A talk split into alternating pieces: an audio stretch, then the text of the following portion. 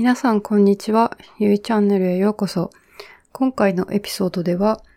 恋人とうまくいかないのはなぜ？恋人がいるのにいつも喧嘩してしまう、不満を持ってしまうのはなぜ？について話をしていきたいと思います。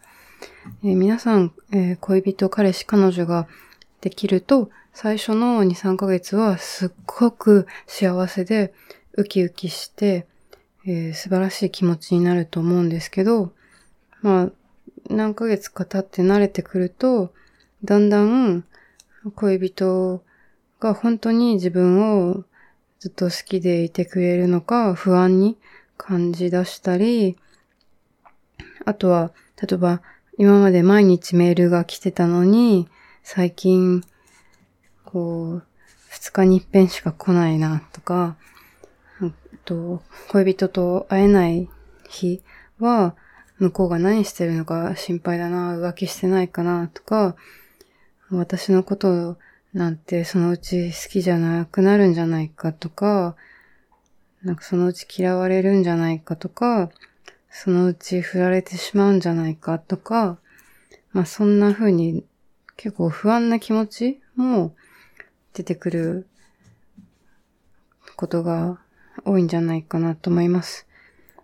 で、こういうのって旗から見てると可愛いな、恋愛してるなって感じなんですけど、多分本人はすごい苦しいと思うんですよね。で、そういうふうに不安だったり、孤独な気持ちを感じていると、その相手からもっと愛が欲しい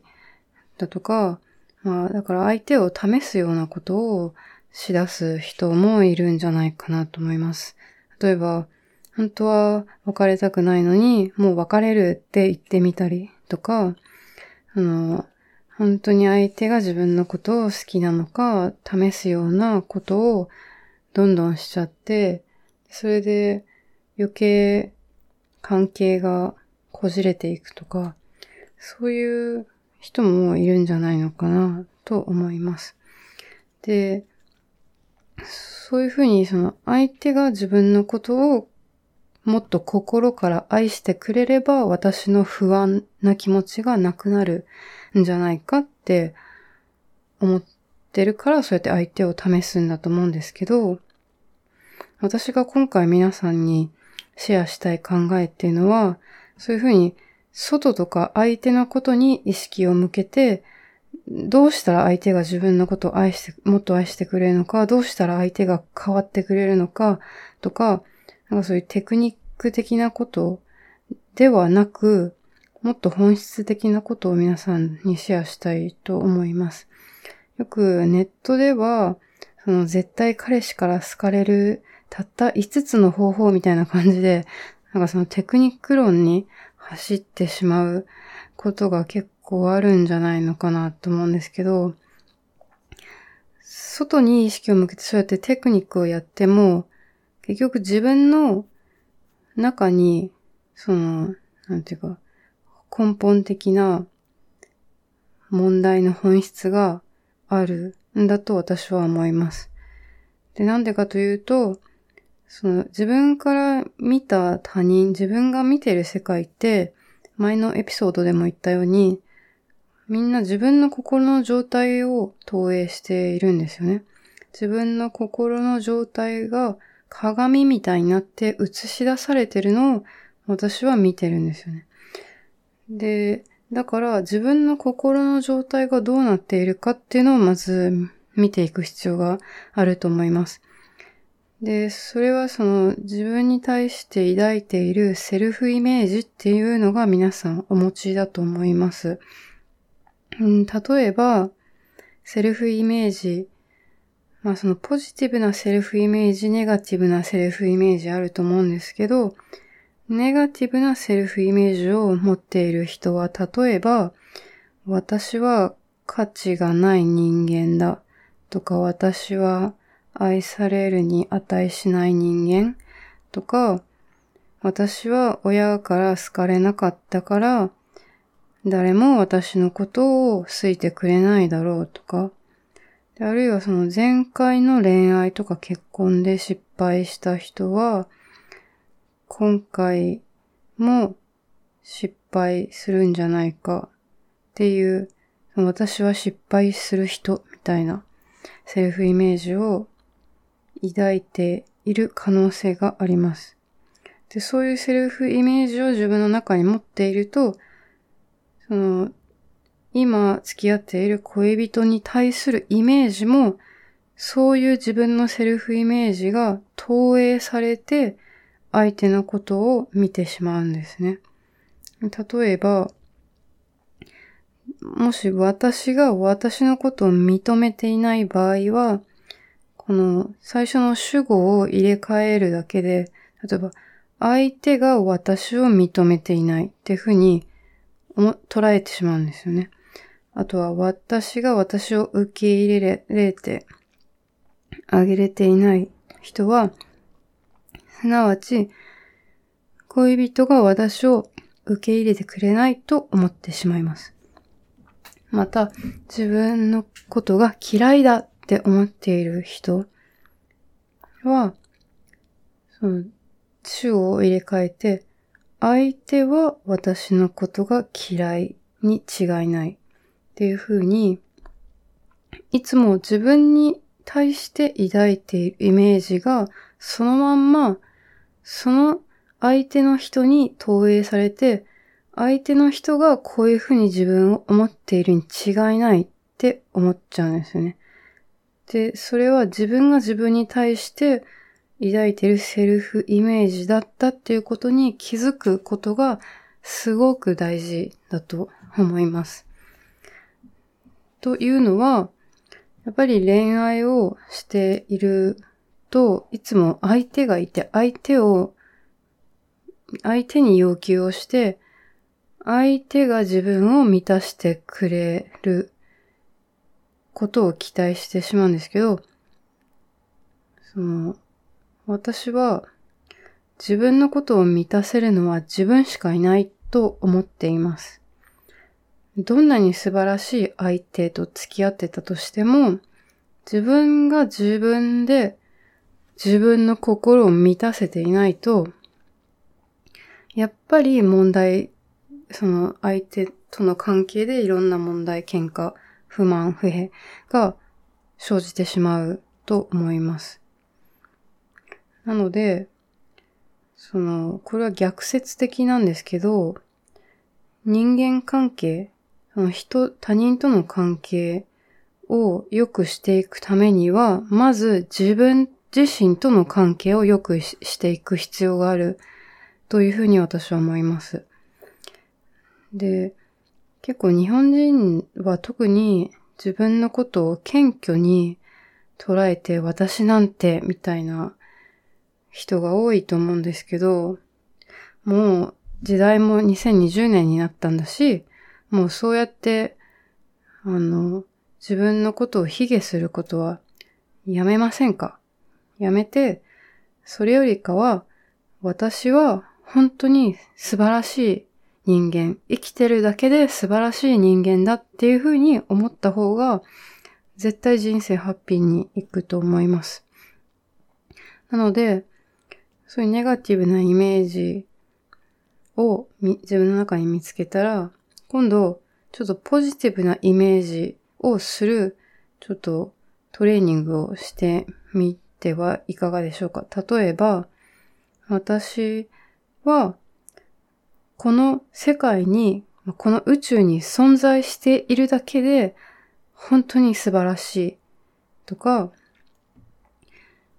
私は尊い存在だ。とか、毎日毎日、今日の私がベストな私だ。とか、あとは、その、宇宙が例えば、まあ神様がでもいいですけど、自然がでもいいですけど、この世の、なんていうかその私以外の存在が、私の存在を祝福してくれているとか、自分が何かいいことをしたから好かれるんじゃなくて、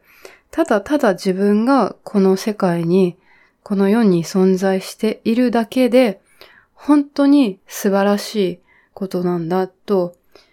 思うようにしたらいいと思います。実際、私たちがこの世に存在している、存在してると認識できることってすごいことじゃないですか。普段当たり前すぎて、そんなこと改めて考えることってあんまりないと思うんですけど、なんで自分は生きてて、なんかこの肉体を与えられて、意識とかを与えられて、いろんなことを体験できる、この人生とか私って、本当奇跡みたいな存在じゃないですか。本当に素晴らしいと思うんですよね。だからそういう気持ちを自分が自分に対して、うん、その、認めてあげる。自分が自分の存在を認めてあげる。存在しているだけで素晴らしいっていう風に自分のことを捉えてあげる。これが結構大事かなと思います。で、私も20代の頃はそういうことをに気づけなくて、恋愛で苦しい思い結構してきました。毎日メールが来ないと不安も思ってたし、うん、彼氏と会えない日は寂しくて 一人で泣いちゃうとかもあったんですけど、なんていうかその、そういうことで自分が不安な気持ちにいつもなってしまうのって、やっぱり苦しいですよね。だから、まあでもその苦しいのも、やっぱり人間って経験するためにこの世に生まれてきたんで、苦しい思いも必要だとは思うんですけどね。その生まれた瞬間から一つも苦しい経験をしない人っていないと思うんですね。結構人間って多分生まれる前にこの世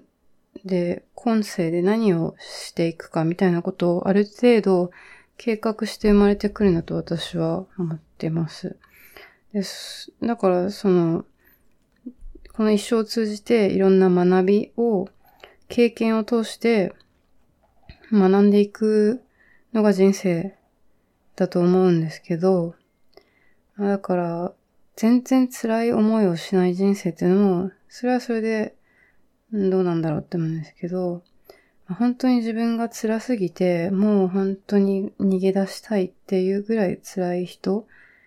にこそ聞いてほしいのが、やっぱりその、問題の本質は自分の中にあるし、自分を満たせるのは自分だけだと。でそのことに気づいて自分自身を見つめていくっていう作業をしてもらいたいなと思っています。でそうやって自分が存在しているだけで素晴らしいって思えるようになると、あんまり人の目を気にしなくなるし、恋愛もうまくいくんだと思います。で、なので、こういうふうに対人関係、人間関係で問題に直面した時こそ、なんか自分を見つめたり自分と対話するチャンスんだなと思います。まあそういう意味で、この人生の中でいろんな試練を、あの、自分自身が用意して、なんか直面するようにで、できてるんだと思うんですよね。まあその話はまた別のエピソードでやりたいと思うんですけど。なので今日は皆さんにそんなヒントを、気づきを与えられればなと思って今回話をしました。えっと、問題の本質はいつも自分の中にある。自分を満たせるのは自分だけ。だから、恋人との関係で問題が起きたとき、まず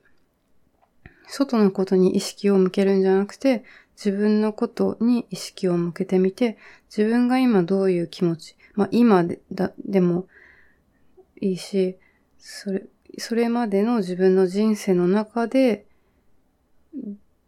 どういうセルフイメージを築いてきたかっていうことですね。その過去に起きた出来事を小さい頃から今までの出来事を思い返して、その出来事から自分がどういう自己印象でセルフイメージを築いてきたかっていうのをもう一回思い返して、あ、だから、うん、彼氏とか彼女に対してこういう不安な気持ちとか、疑いの気持ちを持ってしまうんだなっていうふうに納得してほしいなと思います。えもし、うん、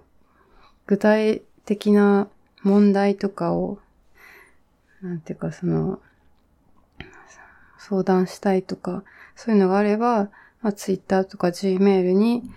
えー、連絡をいただければと思います。ちょっと私は専門家じゃないので、あの、カウンセリングとまではいかないんですけど、なんていうか自分が今まで気づいたことが皆さんの助けになることはいくらかあるんじゃないかなと思うので、ぜひ連絡をいただければ嬉しいです。じゃあ今日は以上になります。バイバイ。